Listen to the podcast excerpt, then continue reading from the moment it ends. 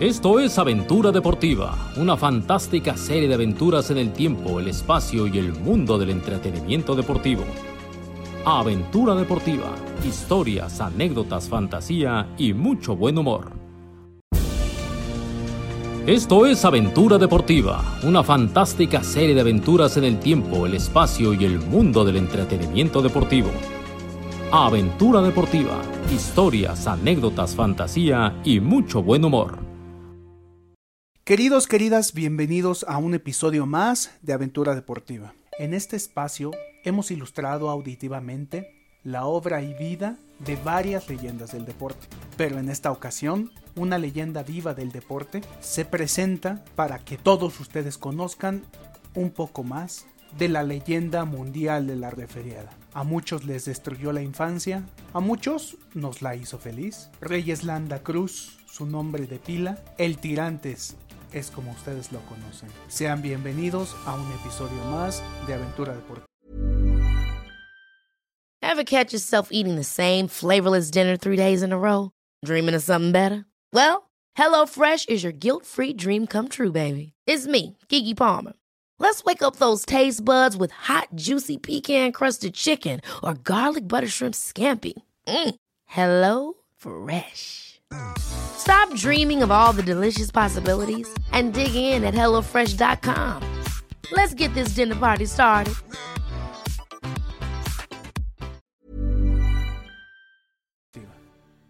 Miguitas, miguitas, miguitas, miguitas, mi gatos, mi gotos, mi gutos, mi todo. Esto es un programa incluyente, esto es un programa fantástico, esta es su aventura deportiva.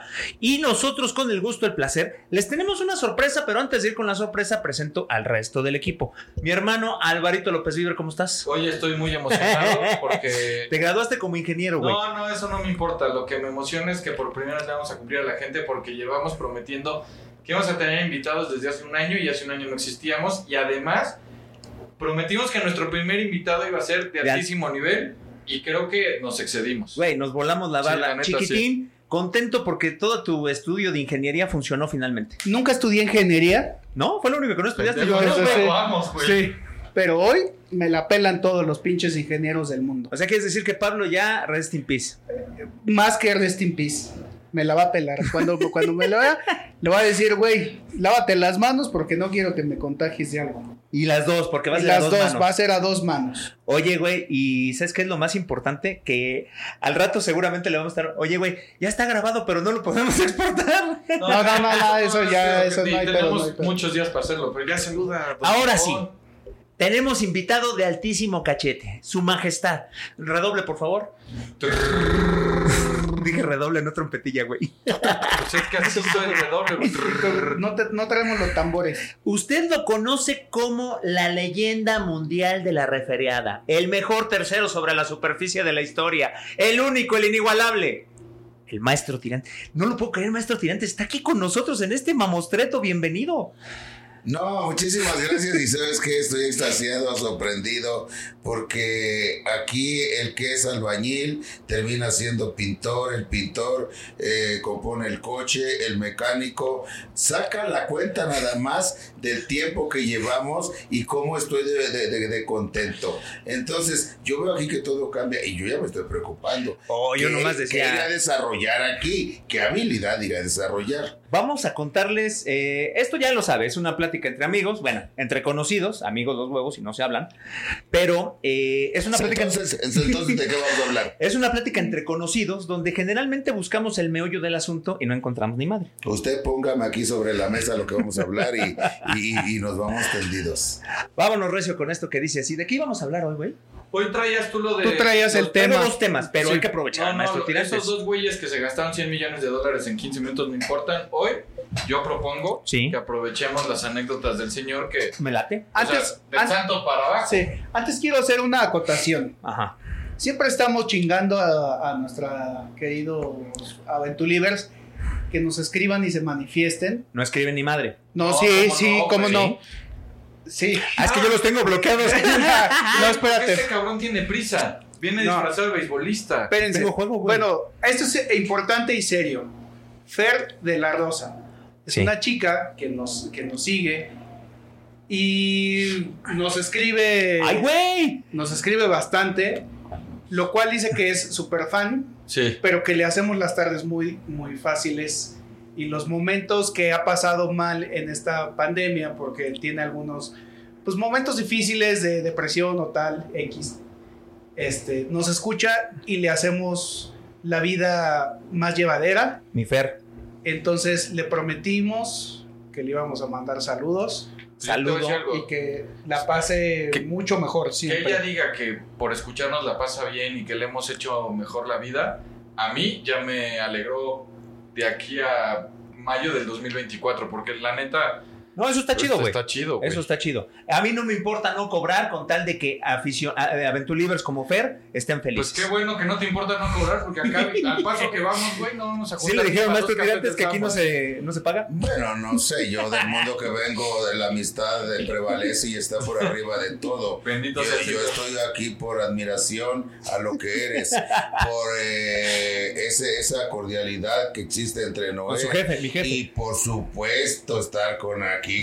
No, no tu hermano. Yo escuché que le dijiste hermano. Es mi hermano. Pero aquí no hay hipocresía, ¿verdad? No, no, No, no, no. no. sí lo quiero. O sea, de los pocos con los que trabajo que quiero es él. No somos hermanos porque yo nací guapo, él nació feo, pero. Pendejo. Es, un caso muy difícil, ¿no? Ah, Pero a acuérdense. ver, ¿quién se gastó tanta, tanta lana? Porque si no nos pagan aquí y aquellos güeyes tiraron dinero. Pero ese es un tema mejor que vamos a echar más adelante. Mejor cuente. eh, ah, Hay que aprovecharlo. ¿Sabes qué es lo que hay que echar más adelante? ¿Qué? La gallina, 10 de totola y 5 de gallina. ¿Tú sabes cómo se echa una gallina? ¿Nadie sabe cómo se echa una gallina? Con las patas No, dobladas. primero sí, dobla las patas. Primero se le ponen los huevos. ¿Sabes cómo se ponen los huevos? Pisándola. No, no. ¿Cómo se Ah. ponen los huevos para echarla, medir la temperatura para que salgan los pollitos? No, no tengo ¿Cómo? idea. ¿Eh? Eh, no, pues se ponen, primero hay que verlos a través del, bueno, esta es tecnología ancestral. Sí, Tú sí. pones los huevos a través de la raya del sol y ahí ves si el huevo está fertilizado por el gallo O no. o si el gallo estaba, eh, se llamaba Banancio y no fertilizaba. y ya luego vas colocando los huevos y depende de las alas para que pueda cubrirlos. De lo contrario, pierde el calor y no va a haber Pollo. pollos. No, Ah. acaban en, en el plato. ¿no? Esto ha sido un breviario cultural de su amigo y servidor. Tigre. Por eso me gusta juntarme con el maestro Tirantes. este es, un- es una conversación de huevos y que no me vengan con cosas de que estamos siendo groseros, ¿no? ¿Y así de hablando huevos? de huevos. Yo usted lo odiaba cuando era chico. pero, Yo creo que todos lo odiábamos cuando éramos pero chicos. da- dame la edad que tenías. Sí, ya sabía que me iba a chingar por ahí. Pero ¿Cuánt- ¿Cuántas veces Te han por lo menos hoy, te lo han dicho dos veces? Que Pues yo esté... Fíjate que, que todo el mundo dice, es que yo cuando era niño usted me lastimó, pero ahora de adulto ya no. Entonces, ¿de qué se trata esto? ¿Son declaraciones, eh, amoríos retrasados o qué? No, mira, ¿sabes qué pasa? Que cuando tú eres adolescente, eh, sacas lo que tienes y el personaje Todo sí el fue... tiempo. sí, Hasta sí, cuatro diarias. Sí, sí fue centrado, sí fue objetivo, el personaje sigue siendo. Entonces todos explotaban con el paso del tiempo, ven la madurez, ven, ven como dijo que la prosapia, y entonces El garbo. está el brinco de, de aquel desprecio. Acuérdate que del, del, del odio al amor Sí. es un brinquito. O sea, yo tengo una duda. ¿En qué momento, Yo tengo una también. bendito Dios, nada más uno? O sea, mi pregunta es, ¿en qué momento, se- porque cuando empezó el tirantes personaje referí, el referí no era un personaje, hoy ya todos son. Es, que- es justo lo que estábamos platicando en la ¿En qué mañana. momento se te ocurre, yo voy a hacer es- esto que nadie ha hecho, me voy a ganar 7 mil millones de mentadas de madre, pero a la larga me voy a convertir muchas veces en la estrella por encima de los luchadores? ¿Cómo se ocurrió, cómo se le ocurrió eso y, y qué tan difícil fue? Porque seguro al principio le costó sangre. Fíjate una cosa que, que la gente no le gusta contestar. Eh, en algún tiempo quizá contesté de esta manera estúpida. No, pues es que yo me preparé y mire la verdad, yo sabía que esto... ¿Dónde Yo- estudió? Yo tengo una...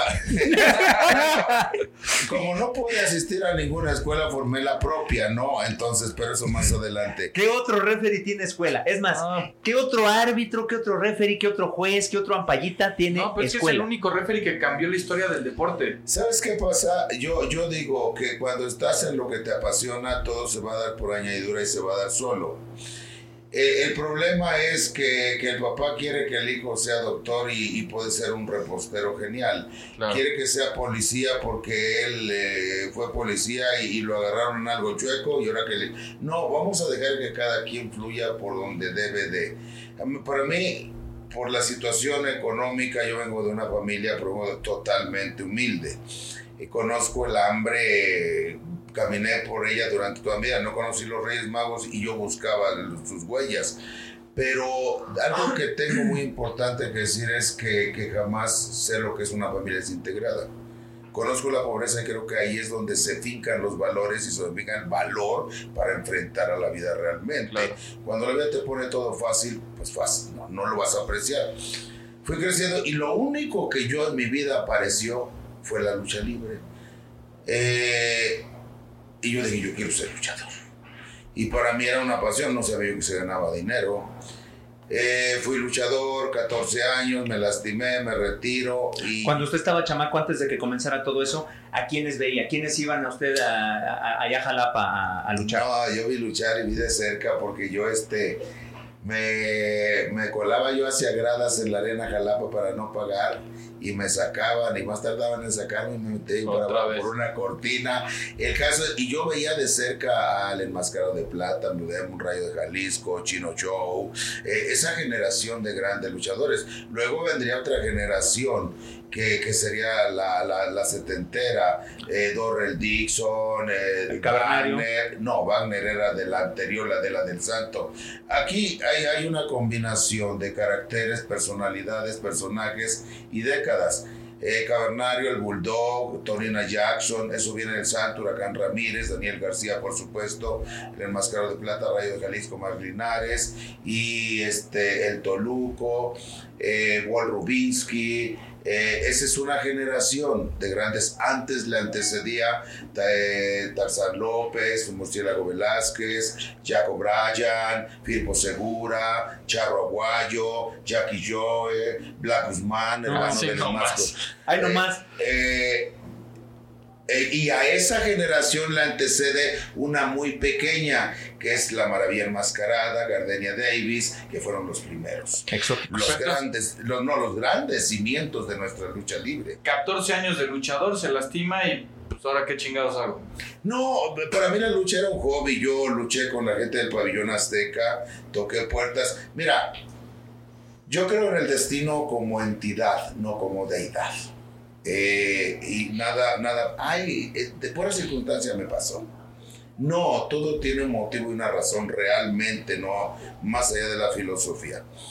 Eh, yo amaba la lucha, yo luché con la gente del pabellón azteca, Karma, Muñeco, Ratón, toda esa gente, toqué puertas y ni siquiera alguien de allá adentro me dijo, ¿quién?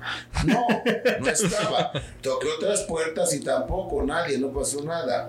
Me lastimó del coxis y lo mismo podía no pasar nada, que llegara a pasar y quedara yo. Sí, sí, sí. Exacto. Entonces opto por retirarme, me amargo, como se dice dentro del medio luchístico, me desespero y me retiro tres para cuatro años. Ok. Pero ya el destino estaba haciendo su trabajo. Tenía un vecino que, que como fregaba cada que pasaba el luchador. Vamos, vamos peligro. Y, no, y un día de tantos, no sé de dónde me salió, le digo, sí voy, aguántame. Llego, me siento, yo no tenía permiso de entrar a vestidores porque pues yo ya no tenía nada que ver Ya no era. Y en esas estamos cuando Y algo que no saben, perdón, algo que no saben las nuevas generaciones es que el vestidor de un luchador es sagrado. Ah, no, es ha territorio el sagrado. El vestidor de un luchador es como, como la oficina del gobernador, el presidente, como la sacristía. Como del la sala oval. Lleno de ladrones. Este, no, ese es otro tema que vamos a hablar más adelante. Este, bueno, y, y estoy con él y llega alguien y dice, oye, no, no, no, un referee, no hay referee. Y algo, no, pues yo jamás vida he referiado. Y le digo, pues me la chingo. Y volteé me ve y dice, sí, sí. Y fue el contacto nuevamente como cuando tienes una de esas bellezas que abundaban en aquellos frondosas, grandes, hermosas, exuberantes, y dejas de verla tres años y, la vuelves a ver si- y te Y dice, está más frondosa. no, y te dice, No, sí, con más experiencia. No, Te extrañé, papi. Y te dice, pásale. Entonces tengo contacto nuevamente la- con la lucha libre. No, pero lo que no entendí, pásale, güey, Sí, por las armas. Con la lucha. Entonces, nuevamente contacto y luego, luego yo a la semana regresé a entrenar. Yo no, no hice un aprendizaje de referee de años. Yo, ¿qué te digo? Esto, esto, esto pasaría por octubre de un año. Al siguiente yo luego, luego empiezo a entrenar. Se viene enero, febrero de 92. Yo por 91 pasa esto. Este como a mediados de 91 se viene este... Se viene el 92, pasa enero, febrero, marzo, abril. Yo ya entrenaba para regresar a luchar. Y de repente un gran argüende ahí en la arena Galapa. Iba yo a entrenar temprano a las 7 de la mañana. Y no vamos a entrenar. ¿Y eso por qué? Y algo curioso que la gente debe saber es que yo no era un referee estrella. Yo refería a la primera. Claro. Eh, sigue el destino haciendo su jugada. Y yo, bueno, pues me quedé ahí viendo. ¿Y qué, qué, qué, qué pido? ¿Qué hay? No. Eh, Antonio Peña, yo no sabía quién era Antonio Peña. eh, Andrés Marroquín. eh, o sea, pura gente de la televisora y eso. Andaban en la búsqueda. Jalapa era en la última escala en la búsqueda de nuevos valores. Lo que hoy le llaman casting. Andaban haciendo Ajá. pruebas. Y entonces, este. ¿Qué, qué pedo? No, es que vienen a buscar luchadores. Ya, ya ves que al mexicano se le da poquito la exageración. No, es que nos van a llevar, ya vamos a ser estrellas de la Arena México. Era no, un cuento. Ya los quieren para hacer novelas, güey. Sí, sí, sí. Un millón de dólares al que agarre. Nadie, nadie sabía que ni siquiera era para la Arena México. Era la desbandada que se estaba dando en la Arena México para el nacimiento de AAA. Ok. Y bueno, ¿y qué onda? Para eso yo como un mes antes nos, nos- me habían regalado una bolsa con cinturones y le dije a mi esposa, cósele unos porque el personaje realmente nace. Yo soy súper fan para mí, mis respetos para todos los actores y cantantes, pero para mí el actor más completo que ha dado México se llama Germán Valdés Tintán. Ok. Hacía drama, hacía todo. Y Tirantes nace de los pachucos de Tintán. Ok. ¿Eh? Entonces por eso los, los Tarzán, esos que hacía yo, idolatraba a sus personajes. Y este, y le digo a mi esposa, ¿cómo se le no estás loco? Imagínate en 1992, un referee que, que era preliminarista y llegar con unos tirantes cosidos. le digo, por eso yo siempre le digo, atrévanse. ¿Qué va a pasar? Que hagas el ridículo o que tengas éxito. Claro. Sí, la gente, se va, la gente se va a acordar de los tirantes, para bien o para mal. Pero no eres a mi tirada, era algo que a mí me llamó la atención y que yo relacionaba a los tirantes con las figuras de Pachuco. Pero ya en esas primeras luchas era el tirantes que conocimos después que, que era para chingaba al luchador y eso, o ahí No, era no, referee va- va a ser- serio. Va en orden. Bueno, no sabía yo si era yo serio. No, siempre he sido, mi carácter ha sido ese. Yo siempre he sido como me ves, Sí, porque yo creo que lo que le llega de un cantante, hay cantantes con voces extraordinarias, pero acartonan su voz. Eh, y hay voces este, que no son tan bonitas, pero penetran, son naturales. Sí, sí, sí. Lo mismo en la actuación, lo mismo en todo. Entonces yo me muestro como soy, como en Ok. este momento. Pues le ponen los tirantes, ya te estoy hablando de esos tirantes como por febrero o marzo, yo poco tiempo. Entonces me dicen, oye, no ha venido nadie, ¿por qué no referías tú? Haz de cuenta que eran 7, 8 de la mañana, 8 y media, y, este, y la, las pruebas iban a empezar a las 9 y media para empezar a las 10, somos mexicanos. Sí, sí, sí.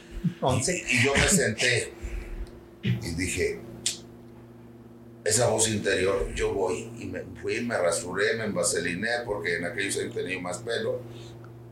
Me envaseliné como eran los pachucos, mi camisa así con las manquitas este, remangaditas. El pantalón tenía valenciana. Yo sé que muchos no van a saber ni lo que es valenciana, van a pensar que es una muchacha que nació en La Valencia. Bastilla hacia afuera. Que Exactamente. era elegantísimo. Lo que viene siendo el dobladillo, Pero por fuera. fuera. Pero Ajá. ese era el, el- la- el toque de distinción y hoy ya no se usa para nada. Entonces, y, Se usaban también pastelones, ¿no? En los, y mis zapatos, en sí, los los, pantalones. los dobladillos, Pinzas. pinzas. Y los zapatos de charol a dos colores, está con cubano. Sí, sí. Oh, Ay, papel. tipazo personificado. O sea, ya de ahí se distinguía. Sí, y voy y voy, me pongo, me rasuro y llego a referiar. Empiezan las luchas y empieza la primera. Estaba el licenciado Antonio Peña, la gente de la televisora y toda la gente ahí viendo, no mucha, pero sí. Y empiezo yo y entonces les contaba yo cómo recuerdo, porque antes era yo más malora, les contaba yo en las orejas, pero en la lona fuerte, y así, ¡ah! hasta se quitaban al adversario más rápido. Y el licenciado me estaba viendo. Por la tercera lucha eran cinco. Se levantó y me dijo, oiga, siempre he sido muy sarcástico. Dice, oiga, siempre referé así, pues yo no sabía quién era, me dijeron va buscando luchador y yo no, no pedía, ni andaba yo buscando, ni pedía yo nada, ni, ni creí que me fuera a tocar. Siempre referé así, le digo, sí, ¿por qué? ¿Y cómo le dicen, pues referé, no me estoy referiendo? No, pero...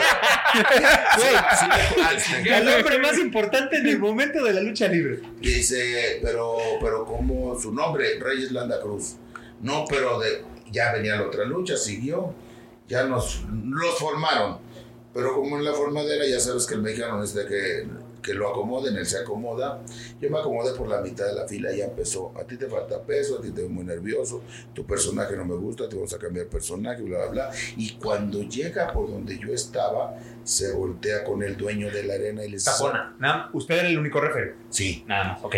Y le digo, sí, porque pues esas cosas, el referee en ese momento no era nadie, el referee podía ser el gelatinero, el barquillero. Iban a buscar luchadores. Sí. No es que hubiera cola de referees con la esperanza de que los No, contrataran. porque el referee no era nada ni nadie. Claro. Y se voltearon el dueño y le dice, ¿sabe qué, señor? Vine a encontrar lo que no vengo buscando. Dice, tienen ustedes un referee excepcional. Y no, me describió. Y yo, ah, cabrón, ¿de quién entró? ¿Qué onda, no? Solo refería yo, Sí, sí, chica. ¿qué- qué no? ¿Y de quién está hablando? Y yo, así hasta que me pone derechito, ¿no? Dice, yo hice al Gran Davis y yo hice al Gato Montini y de usted voy a hacer una figura de la lucha libre mundial. Con el respeto y en paz descanse mi patrón, pero yo dije, chino, pues cómo, esta es una tomada de pelo, ya había tocado mil puertas, ella refería yo las primeras de los locales, y el hombre me abría todas las puertas de un mundo que para mí era inexistente. Claro. Esa prueba fue 10-11 de, de mayo de 92. de 92. Luego, luego hablaron, no había celulares, obviamente, era muy poco. Entonces hablaron este, a, a casa que me presentara yo el 15 a las 11 de la mañana al auditorio Benito Juárez. Todo fue muy rápido. Y yo llegué como a la una y me acuerdo que estaba Pepe de la O, tío de... No, no era Pepe, era tío de Pepe de la O del que está ahorita. Y yo le dije, oiga, busco un señor que se llama Antonio Peña. ¿Y usted quién es? No, pues yo soy de Jalapa, pero ¿qué? Luchador, no. Ah, dice, estuvieron, estuvieron esperando a uno de Jalapa, un referee. Ah, pues soy yo. Este, el tira- ¿Usted es el tirantes? No. Ah, porque me dijo el licenciado, usted va a ser el tirantes. Ya, ya con mis En tirantes. Cali- o sea, de una. Sí, no fue muy difícil porque... Traía tirantes. Traía tirantes. Sí. Y, y No, dice... pero igual estuvo cabrón. y Pues no se imaginó, yo creo que iba a pegar como A pegó. veces lo más sencillo y lo más obvio es lo más cabrón. andaban, andaban por el malecón, se andan por el malecón y me voy al malecón, no manches, y yo veo algo que estaba fuera de mi, de, de- de mi realidad, ¿no? El mar. Lemusinas, este, Ah. muchas edecanes, pero vestidas como un carnaval de, de Maya. No, no, no, otro, otro rollo, otro pedo. Y yo me, me cohibí, ¿no? Entonces me regresé, anduve por el Parque Zamora, ahí, y ya como a las 5 me fui al auditorio, y llegando me ve, a ver, venga para acá. ¿Por qué no llegó? No, sí pero es que tarde. Es que tengo un familiar enfermo y aprovecho para ir. No, no, no, señor, aquí no se trata de familiares enfermos. Usted, no, pues si me da otra oportunidad, pues yo, no, pues el trabajo es suyo. Y como recuerdo una anécdota que pocos saben, esa noche yo en el auditorio Benito Juárez, gente fuera queriendo tirar entradas, los laterales, pusieron pantallas en el ¿Quién era el estacionamiento. estelar, se acuerda? Eh, ¿Tuvo que haber sido Atlantis Conan- Octagón? No, no, Atlantis jamás ha estado en triple A. Digo, Octagón. Octa- no, hasta eso que no, no me acuerdo, pero era Conan. Ahí, ahí en ese programa nacería Giro Colorado, Ice Killer. Ahí se presentaba Rey Misterio y Psicosis en una lucha de exhibición. Ahí nacía La Parca, ahí, ahí nacía Caló, Winners. Y Cabrón. entre esos nacimientos de personajes nacía el Tirantes. Y yo creo que a muchos años de distancia quienes han prevalecido más es Tirantes y La Paca. Winners después, Abismo Negro. Abismo Negro. Ahora, ahí don Antonio le dijo, y hágale mucho al cuento, o, o no hubo indicación, fue pues como salga. Aquí viene la, la- la anécdota. Él me vio en la arena Galapa como soy, natural, sin presión alguna. Y de Sin manera gente. Y si también de manera natural yo veo un auditorio hasta el full, afuera mucha gente, y entonces yo empiezo a caminar tieso y a contarles así, y, y según yo estaba rompiéndola, ¿no? Según yo, yo estaba en un asunto impresionando al mundo entero, no, terminándome. Eso sí, a mí el luchador me tocaba, yo siempre he sido así, no me toques, hijo de... Y Gadón, de Jackie, y Conan y todos. Sí, pero hizo todo por lo que no lo contrataron, lo contrataron por lo opuesto. Y entonces al terminar dice, oiga, venga, qué mal refirió. Y yo dije, no, pues el señor está mal. Si hasta le eché ganas, me puse bien tiesecito. Y conté bien. Y, me dijo, ¿sabe qué? Es que a mí me llamó la atención lo que yo vi en la arena Jalapa. A mí me llamó la atención esa desplicencia, esa irreverencia, es, es- ese toque, es que tiene una chispa que, que no la vi hoy. Yo dije, ah, este es lo que quiere es un mamón. Pues, pues ahí le voy. Yo pensé, le digo, pues si me da otra oportunidad, no, señor, el trabajo sigue siendo suyo. La siguiente era que era Querétaro, pero se trasladó a León. Y empezó en un par de, en un mes mi vida cambió un giro 360 grados. Y así como me ven de suelto hoy, mi primera entrevista en XCW, Alfonso Morales, él me preguntaba, él se contestaba y yo trabado. En paz descanse mis respetos para él, ellos son partes importantes de, de, de mi carrera, él y Arturo Rivera. Y al término me invitó un café, me llevó, luego vendrían los programas de Nino y luego pues todo lo que llaman, pues ya, y yo no sabía que estaba, la verdad, pasaron no sé qué tiempo para que me diera cuenta de lo que estaba pasando, pero ya toda la gente me conocía. Que de hecho AAA y Nino Canún fueron de la mano un ratote. O sea, ustedes eran habituales en el programa de Sí, Nino y Canún. ya de lo opina. curioso que pasaba, como pasó en el consejo, que, que no cambiaban jueces, yo podía cambiar Fuerza Guerrera, Conan, Octagón, Perro Guayo, quien fuera, pero yo todos los programas iba, a todos, y, y yo, Nino me da una preferencia, porque si yo levantaba la mano, eh, le decían al otro, el derecho de réplica, y, y si yo estaba hablando, eh, le decían al otro, Aguanta. eh, eh, te- que termine el tirantes, entonces... Pero, ¿se acuerda cuando se dio cuenta de, ay cabrón, soy bien famoso y en todos lados me conocen y, y- y la neta, Soy Juan Camaney. soy más estrella que muchos de los luchadores que tendrían que ser las estrellas? Sí, ¿O pero no se acuerda de ese eso momento? hace daño. Sí, claro, pero Vendría un momento en que el tirante se sube a una nube rosa. Fuimos al centro de convenciones de Acapulco. Que era el centro de convenciones de Sí, Acapulco. Yo y creo en que ese el. lugar, este, uno de los ejecutivos de la televisora, entre esos yo, pues recurrentemente nos tomábamos un tepache y fuimos. Y Octagón y Jerry Estrada, y cuando yo llego, pues mucha gente importante de la televisora, y pues los pomos y a ver, y órale. Y me tomo la copa, y cuando yo le digo, salud, señor, antes de otra cosa me dijo, oye tirantes, tú te andas sintiendo mucho, te andas sintiendo un cabrón. ¿Sabías que tú no eres nadie? ¿Sabías que tú eres un cabrón que Toño Peña recogió de la nada? ¿Sabías que si yo le hablo a Toño Peña, Toño Peña, no vuelves tú a... ¿Sabías que si yo hablo a Tele- eh, Televisa, sí, está, acá Este- puede decir lo que quiera, ¿eh? No pasa nada. si, si yo hablo a Televisa, eh, Toño Peña no va a sacar un pinche programa jamás. ¿Y sabías que si yo lo hago de pedo, mañana estoy barriendo los pasillos de Televisa? Yo no soy nada, tú no eres nada, nadie es nada, pero usted, usted en tal parte, tenía la información completa, tal parte con el promotor. Entonces, Hey, I'm Ryan Reynolds. Recently, I asked Mint Mobile's legal team if big wireless companies are allowed to raise prices due to inflation. They said yes. And then when I asked if raising prices technically violates those onerous two year contracts, they said, What the f are you talking about, you insane Hollywood ass? F- So to recap, we're cutting the price of Mint Unlimited from $30 a month to just $15 a month. Give it a try at mintmobile.com slash switch. $45 upfront for three months plus taxes and fees. Promo for new customers for limited time. Unlimited more than 40 gigabytes per month. Slows. Full terms at mintmobile.com. me dijo, pero frente a todos. Y cada palabra de él, yo, yo quería que se hiciera un hoyo y hundirme, desaparecer. Y cuando yo logré que ya el, el brazo me desengarrotó, me dijo, salud. Le digo, no, este, Pues ya se me quitó la sed. no, sí, literalmente dijo, no, tirantes, yo te aprecio. tú eres-". Y creo con el paso de los años que sí me apreciaba, porque eso, Si no, no se lo solo, decía. eso solo te lo hace alguien que sí te aprecia. Dice, Sí. usted tiene un, un futuro que no tiene idea lo que tiene, tiene un manejo de gente, te- sabe controlar un chingo de gente, que eso no se da muy fácil, y usted lo hace de manera inerte, de manera, ni cuenta se da.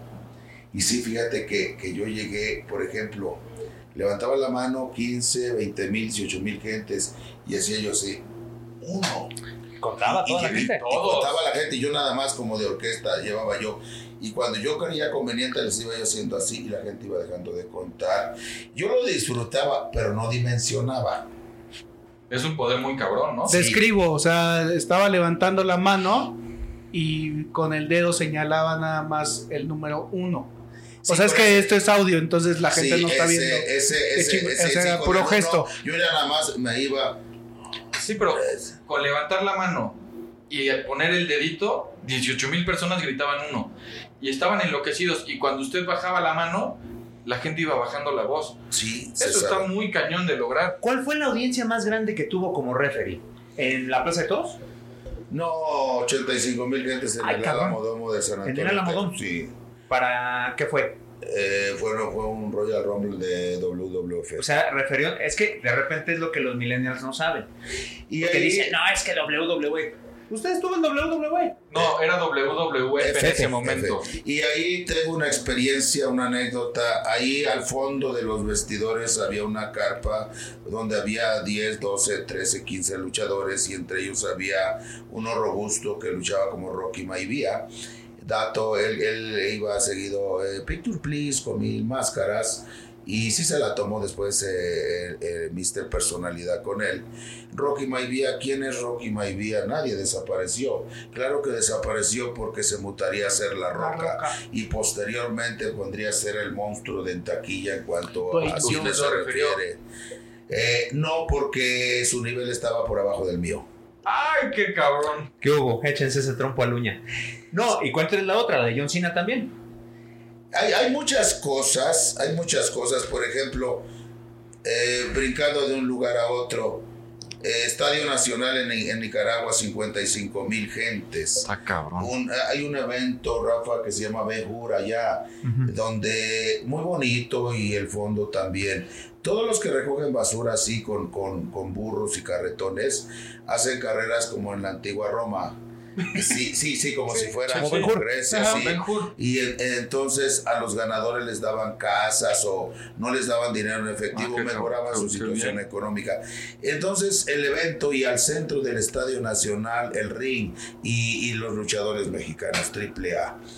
Eh, Las Vegas, el Madison, eh, nosotros fuimos por allá por 95, 96 al Madison, eh, eh, el Tokyo Dome en, en- en ¿Los Japón. luchadores gringos, a diferencia de los mexicanos, son más mamones o son buena gente y respetuosos? No, mira, eh, la gente mamona está aquí entre ustedes. No, bueno, entre los cuatro que estamos, no.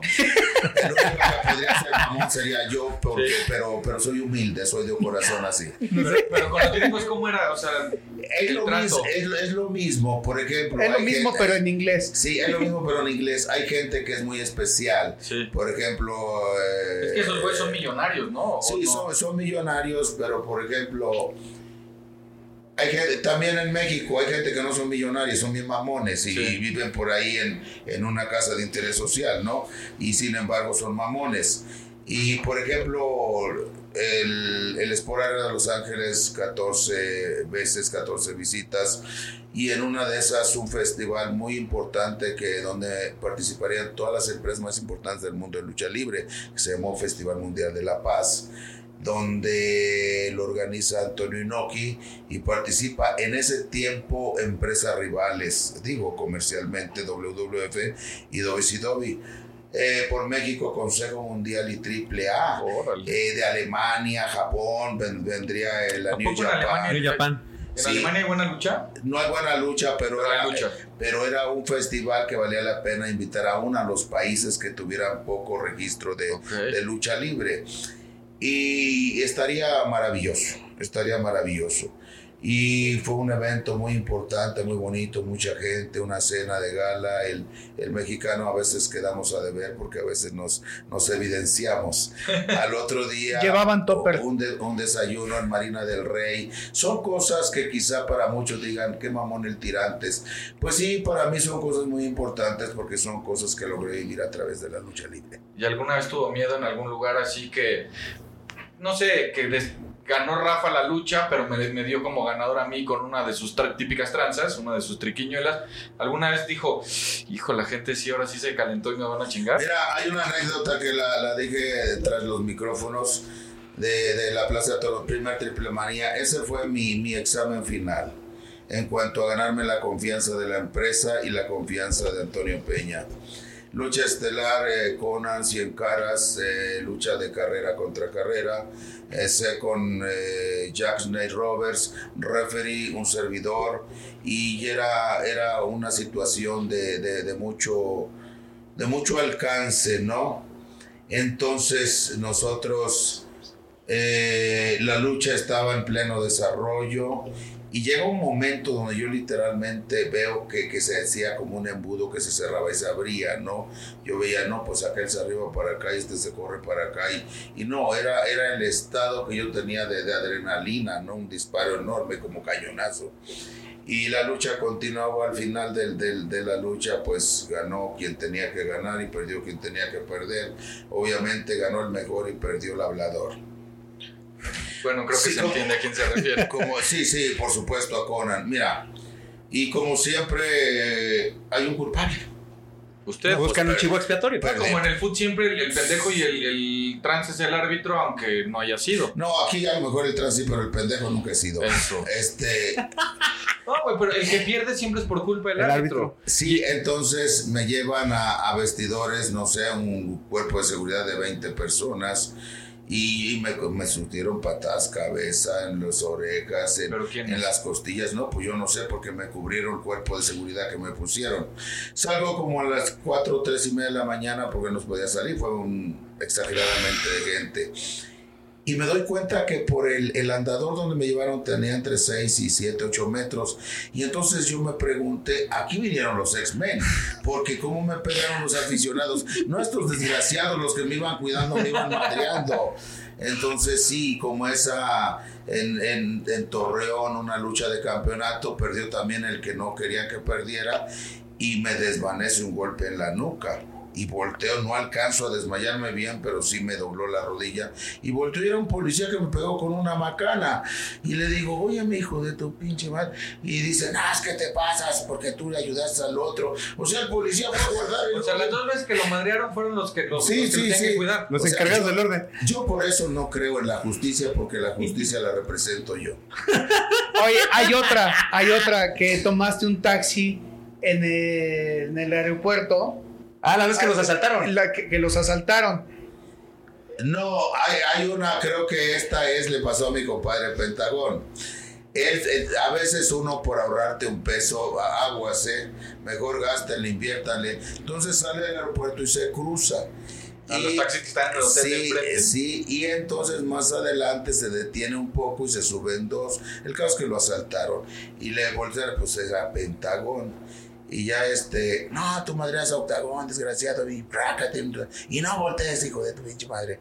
Y dice, pero lo curioso de esto, ya después uno de los rateros le dice, autografíame esta para mi chavito y no le ponga, dile de parte de tu amigo el Pentagón, no, el cinismo. No, eso sí, ya no. O sea, ya si me vas a chingar, no me pidas un auto. O sea, o sea, el tema es de que no iba enmascarado. O sea, No. evidentemente no iba enmascarado. Él toma el taxi, pero cuando le abren la maleta Ahí ven las para máscaras. basculearlo, le dicen, ah, no mames, tú eres octagón. No, Pentagón. No, le dijeron, tú eres octagón. Y este, Por los colores por distintivos los colores. Pentagón. Y entonces el güey, en vez de decir sí, dijo, no, soy pentagón. ah, tú eres el que madrea a, a octagón, a mi ídolo. Ahora sí te vamos a chingar. Exacto. Si Ay, Pentagón, lo lo chingaron.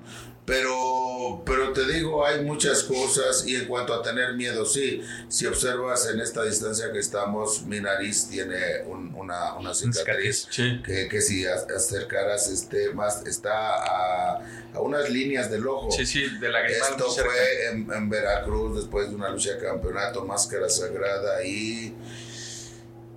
Ay, creo que Máscara año 2000. De a la salida, tres sujetos, uno me encara y lo enfrento. Inmediatamente lleva yo una chamarra de piel, por eso Dios usa chamarras. Y este, yo las únicas chamarras que les agarré cariño son a otras, y luego les diré. A las es a la mano. Juventud. Eh, entonces me baja la chamarra y quedo inmovilizado. Y el que tengo enfrente le digo, aquí te llevo tu chingada madre. Y abanica la navaja y alcanzo. Y cuando le hago hacia atrás, le pego al güey que tenía yo atrás en la nariz. Pero no me toca el estómago, pero alcanza a traer exactamente el orificio nasal y corta hasta arriba. Y ya Ay, sabes, la policía. ¿Por dónde se fueron? se fueron pues- a la derecha. Eh, 10-4 a la izquierda, todos 14-45. Y no manches, y no agarraron a nadie. Y yo no quise que me curara, no quise que estaba muy encabronado. Entonces sí me han pasado cosas, pero me han pasado cosas maravillosas. Sí, obvio. Maravillosas. Eh, cuando se te acerca una gente que te, ya te estuvo reventando tu jefa y, y se te acerca y empiezas a hablar, dejas el personaje para dar paso al ser humano, al ciudadano, y en ese momento ves la calidez. He tenido invitaciones a muchos lugares, a, a cenas, convivencias, eh, donde, donde reflejas la cercanía y el calor del ser humano. No, la gente No. lo quiere mucho, ¿no? Pues yo creo que sí, porque a través del tiempo eh, he vivido más cosas maravillosas que, que cosas negativas. Estar aquí, por ejemplo, Ahora es lo que le iba a decir, ahora con esta faceta en la televisión, es otro público el que lo sigue y de repente, pues me imagino que se dan cuenta también de, y usted se da cuenta de esa parte que a lo mejor no conocía tan a fondo. Sí, además de que ha cambiado todo, Rafa. Ha cambiado todo. Yo vengo de un tiempo donde una llamada telefónica se hacía en una caseta, una llamada telefónica, tenías que hacer cola en, en- en- en las casetas, en las casetas de calle y la caseta otra, este. Pero hoy todo ha cambiado, la tecnología nos cambia, pero no deberíamos cambiar como seres humanos. Nosotros debemos de estar arriba de la máquina y no dejar que la máquina domine nuestras sensibilidades porque dejamos de ser humanos. Pero sí es diferente. A mí me, a mí me ha tocado. Yo me tengo que ir, Ah. pero ahí se los encargo, ¿no? Por favor. Este, por- Sí, es que sí. cuando tú te vas, haces un salpicadero aquí, llevas el café en la Pero no mano está y mojado. siempre, y siempre este, sales sin cuidado. Con cuidado, Rafa. Vete con cuidado. Pero, Este- ¿qué decías tú? Sí, que igual Tiri, que yo le digo Tiri de cariño, porque lo quiero mucho. O sea, Así- el así se le conoce en el bajo mundo. En el, el señor ya Tirantes, fuiste, güey. Pues no lo va a decir evidentemente, pues por, por modesto y tal, pero en esta faceta a mí me ha tocado vivir, este, verlo recién este, en un evento en Orizaba. La, la, la pinche arena estaba llena y se caía, o sea, se caía de que pues es- estábamos regresando a la normalidad y a los eventos con público y tal, y pues era normal que la gente estuviese ávida de ver un espectáculo. Entonces ya traían buen ánimo. Y apareció.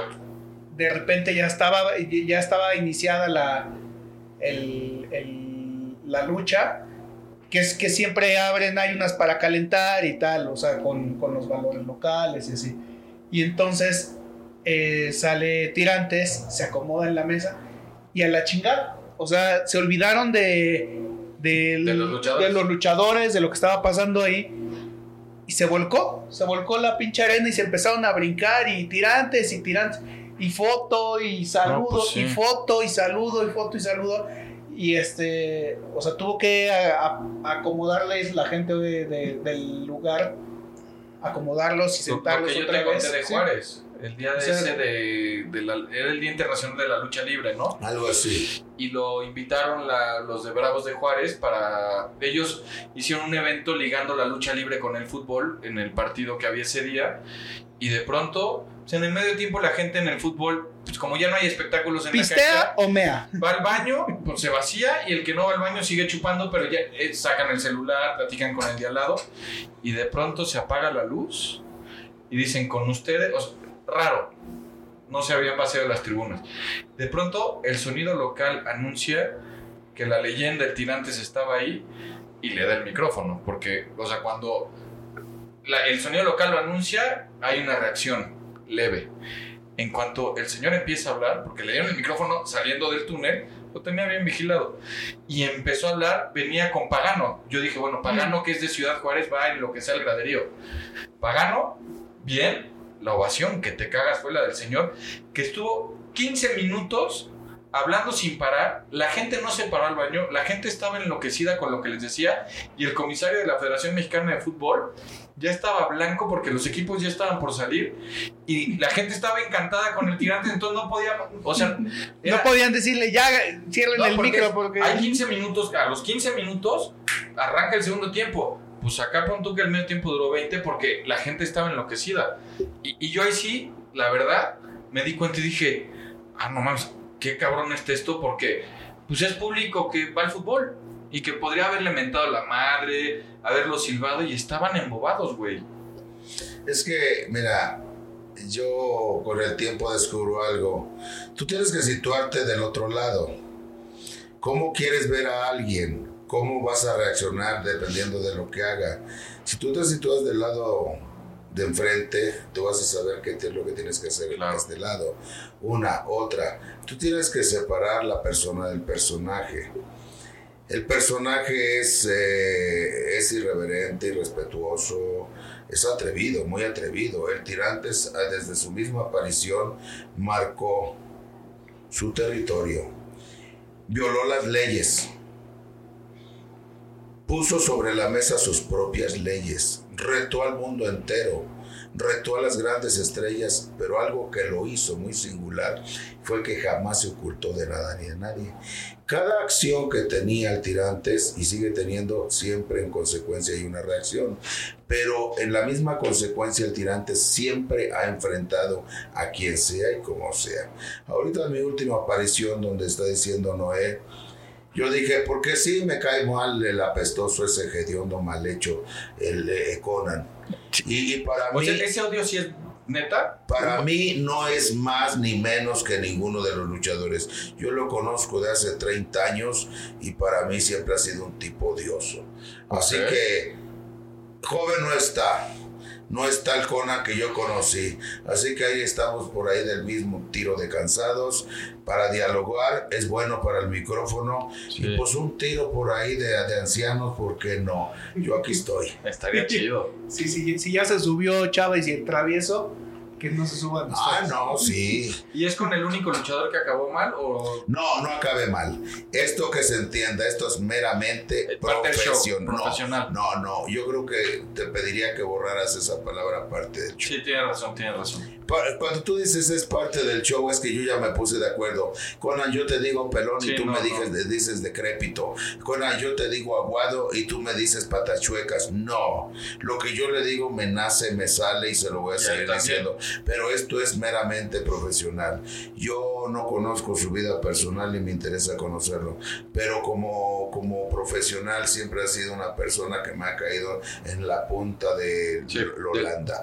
Así que por mí a mí me da igual y si mucha gente le tiene mucho respeto, el respeto debe tenerle porque maneja es parte importante de Sí. la empresa. Pero yo esa empresa, yo nací con ella. Los derechos que tiene sobre la misma los tengo yo también. Ok. Muy bien, así se dice.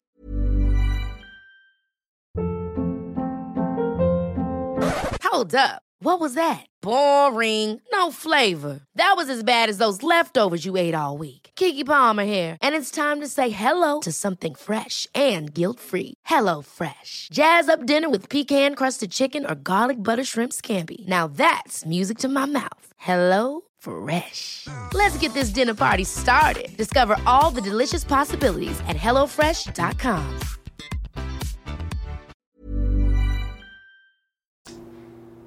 No, pero sí se, o sea, sí se nota que se caen mal de verdad. Y hay Pues, pues en su- lo profesional, ¿no? O sea, Sí, es no, como, en la vida, eh, no, como en la vida ni se pelan, ni se hacen caso. Pero ¿hay alguno que sea su amigo o no? Esa línea no se cruza. Fíjate que hay alguna cosa curiosa. Eh, creo que Noé ha sido testigo de muchos, de muchas situaciones de esas que te voy a comentar. Tú no puedes ir con tu canasta a querer cosechar elotes si jamás te acercaste a sembrar un grano de maíz. Primero se prepara la tierra, luego se hace la siembra, luego se cuida, se cuida mucho el cultivo para posteriormente llegar con garbo, con agrado, con firmeza, seguridad y con honestidad a cosechar. Esto es, el tirantes ha sido a través del tiempo todo lo que usted quiera, pero nunca ha sido un mal compañero. Ah, claro. Todo lo que yo he aprendido a través del tiempo y a través de tantos fracasos y vergüenzas, lo he compartido con todos los muchachos. Y te voy a hablar desde Rey Misterio, tengo una anécdota con Rey Misterio. Él venía a hacer algo a Televisa y estaba con, con las estrellas cuando empezó a venir de WWF a México. Y él estaba haciendo la promoción y yo fui a hacer algo con Adal Ramones. Y este, y en, una, en uno de los pasillos escucho una voz que me dice, Reyes, señor Reyes, Reyes, señor. Y es muy raro que alguien me diga por mi nombre. Entonces volteé a ver y era Oscar Gutiérrez. ¿Qué pasa, señor? Venga. Obviamente que me regreso y se regresan todas las cámaras, todo. Y pásale y me mete a su camerino y me presenta a su esposa.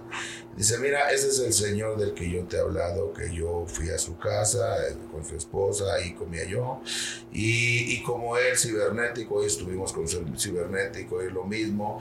Y, yo tengo un programa de radio, a veces me da pena porque cierro con un invitado de la lucha libre, una estrella.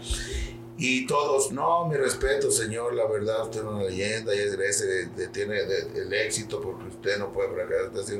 Y entonces a veces veo, veo la gente ahí de la producción que me ven y como que han de decir, ¿cuánto les dará porque hablen él?" Pero tú lo has vivido, Sí. ¿no? Tú Pues lo has sí. visto, dinamitas, jóvenes, viejos, Sí. leyendas, todo. Yo encuentro, por todos. ejemplo, a Canek. Y el señor es una leyenda desde el Toreo de Cuatro Caminos. Se enfrentó a Sí, André sí. Gigante, a Tiger Jetsin, a Abdullah. Y, y olvídate todo lo que no ha enfrentado. Y sin embargo, yo lo encuentro y, y me saluda, me estrecha la mano, me da un abrazo. Platicamos de cosas del pasado sin tocar cosas profundas, sino cosas. Es bonito cuando uno se encuentra porque empiezas a. Oye, ¿te acuerdas de que yo lo que escuchaste hoy Sí, en, lo que hicimos de trabajo? No, no, no. Fue una estuvo conversación cabrón. muy fluida. ¿Con quién? Sin, es- Con cibernético. ah, sin esforzarlo ni nada, porque tiene uno, imagínate las vivencias que tiene. Pues sí, tantos años y en esos años se ganó el respeto. Entonces, lo mismo tengo el respeto de los jóvenes, pero si yo hubiera sido un tipo ojete odioso, No, nadie impositivo con ellos, porque en el vestidor al final del camino puede alguien no caerte bien, pero somos una...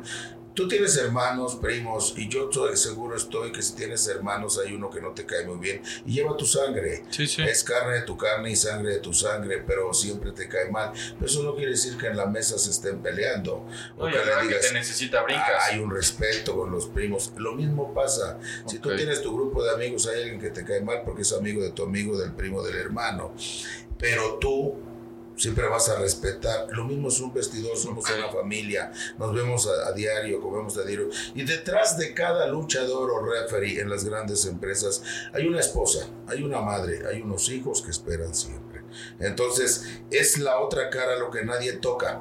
La parte realmente, cuando alguien toca, vamos a ver el, el ser humano y, y- y- y con cuánto estás acostado. No, eso no es ver el ser humano. Y por eso la lucha de repente, de repente la satanizaron. Que, era, que no era deporte, que no era espectáculo y Ah. que era algo muy violento y algo muy grotesco.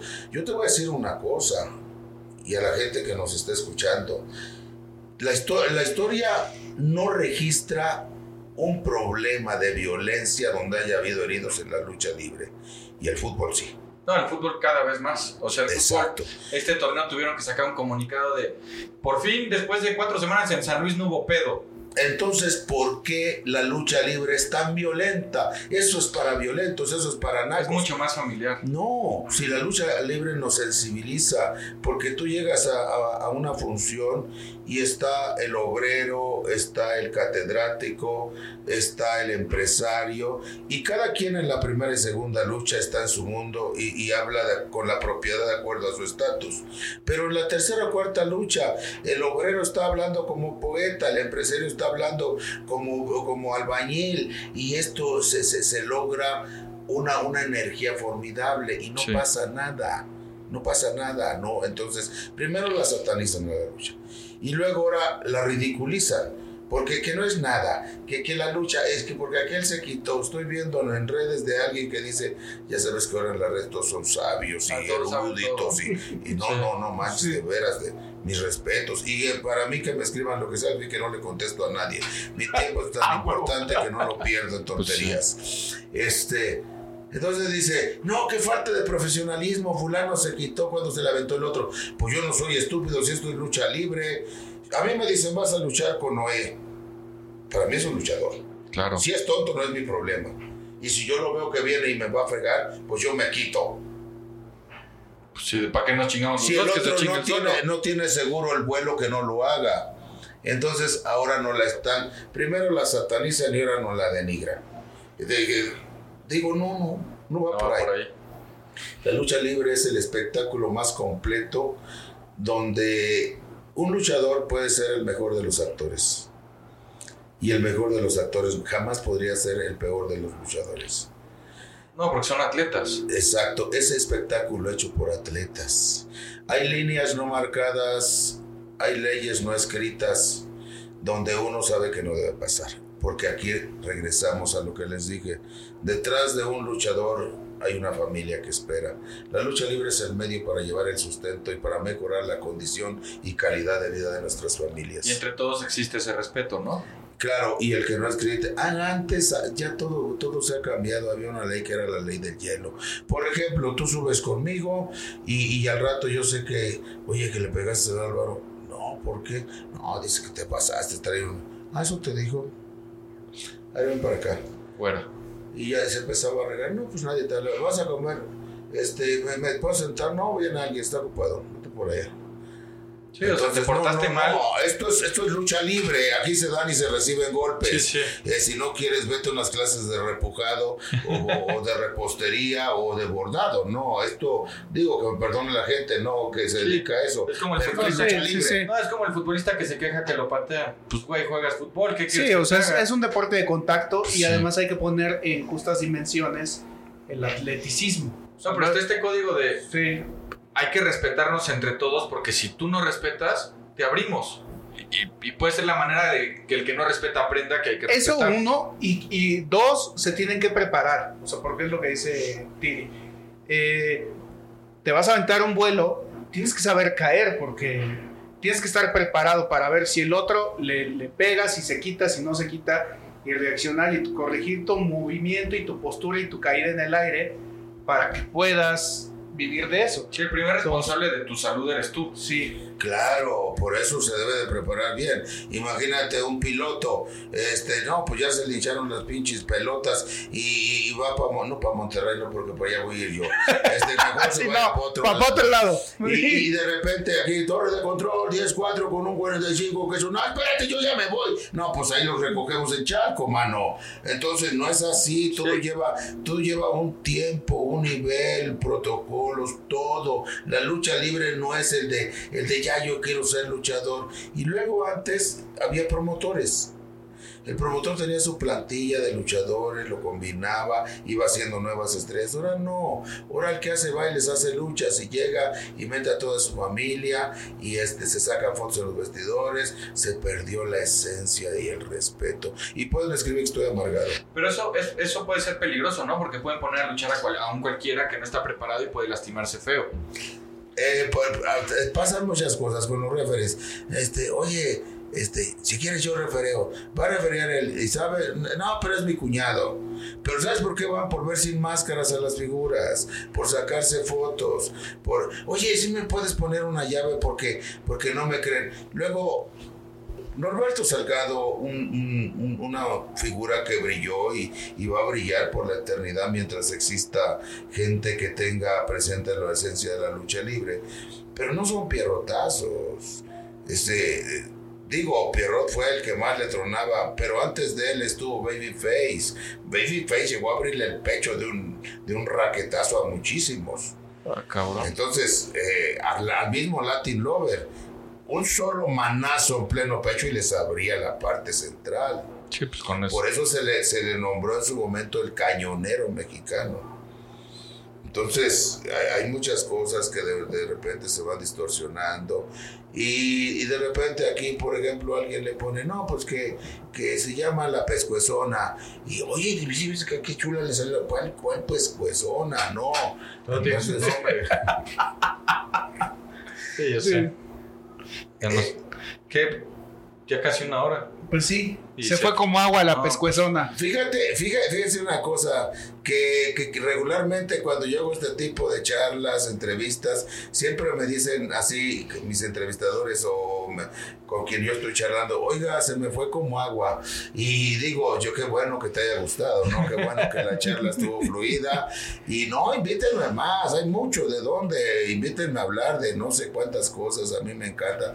Un día hablemos de, no de religión, está cañón, ¿verdad? ¿Conoció al santo? Sí.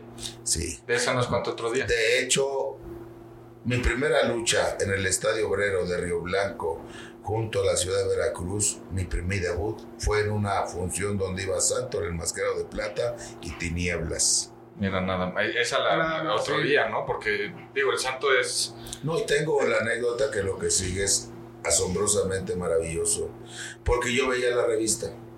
Y el que le veía la cara al santo o trataba de verle el rostro, este, moría instantáneamente. Entonces yo dije, yo voy a morir. Ah, Por- la porque cara. se creía así, lo vi de perfil.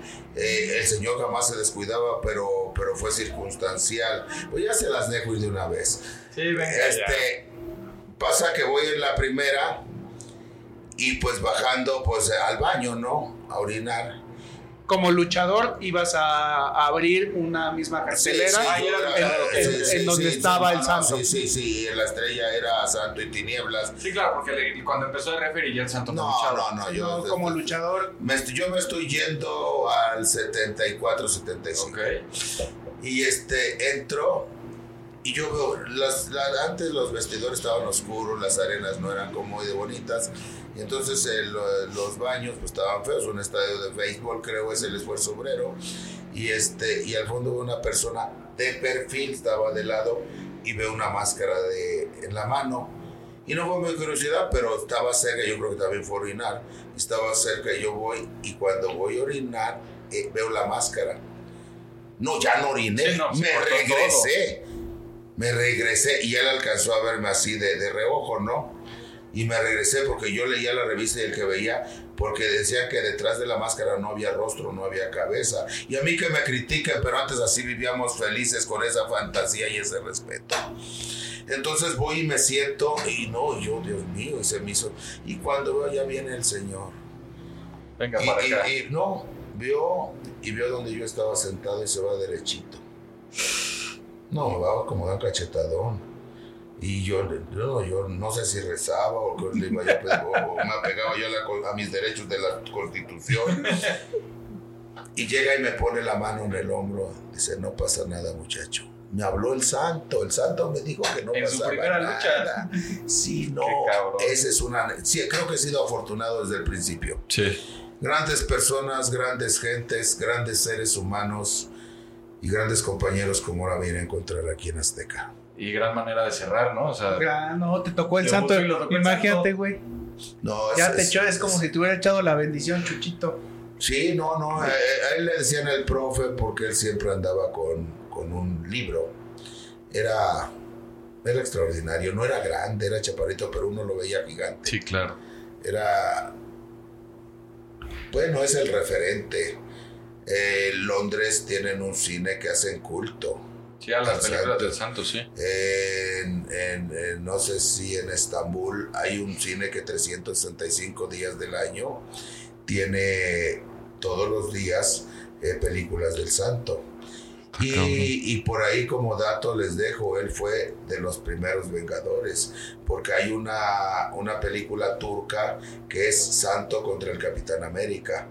Obviamente no es, no es nuestro santo, usan la imagen. En aquellos años no había tanto pedo de derechos y eso. Imaginas.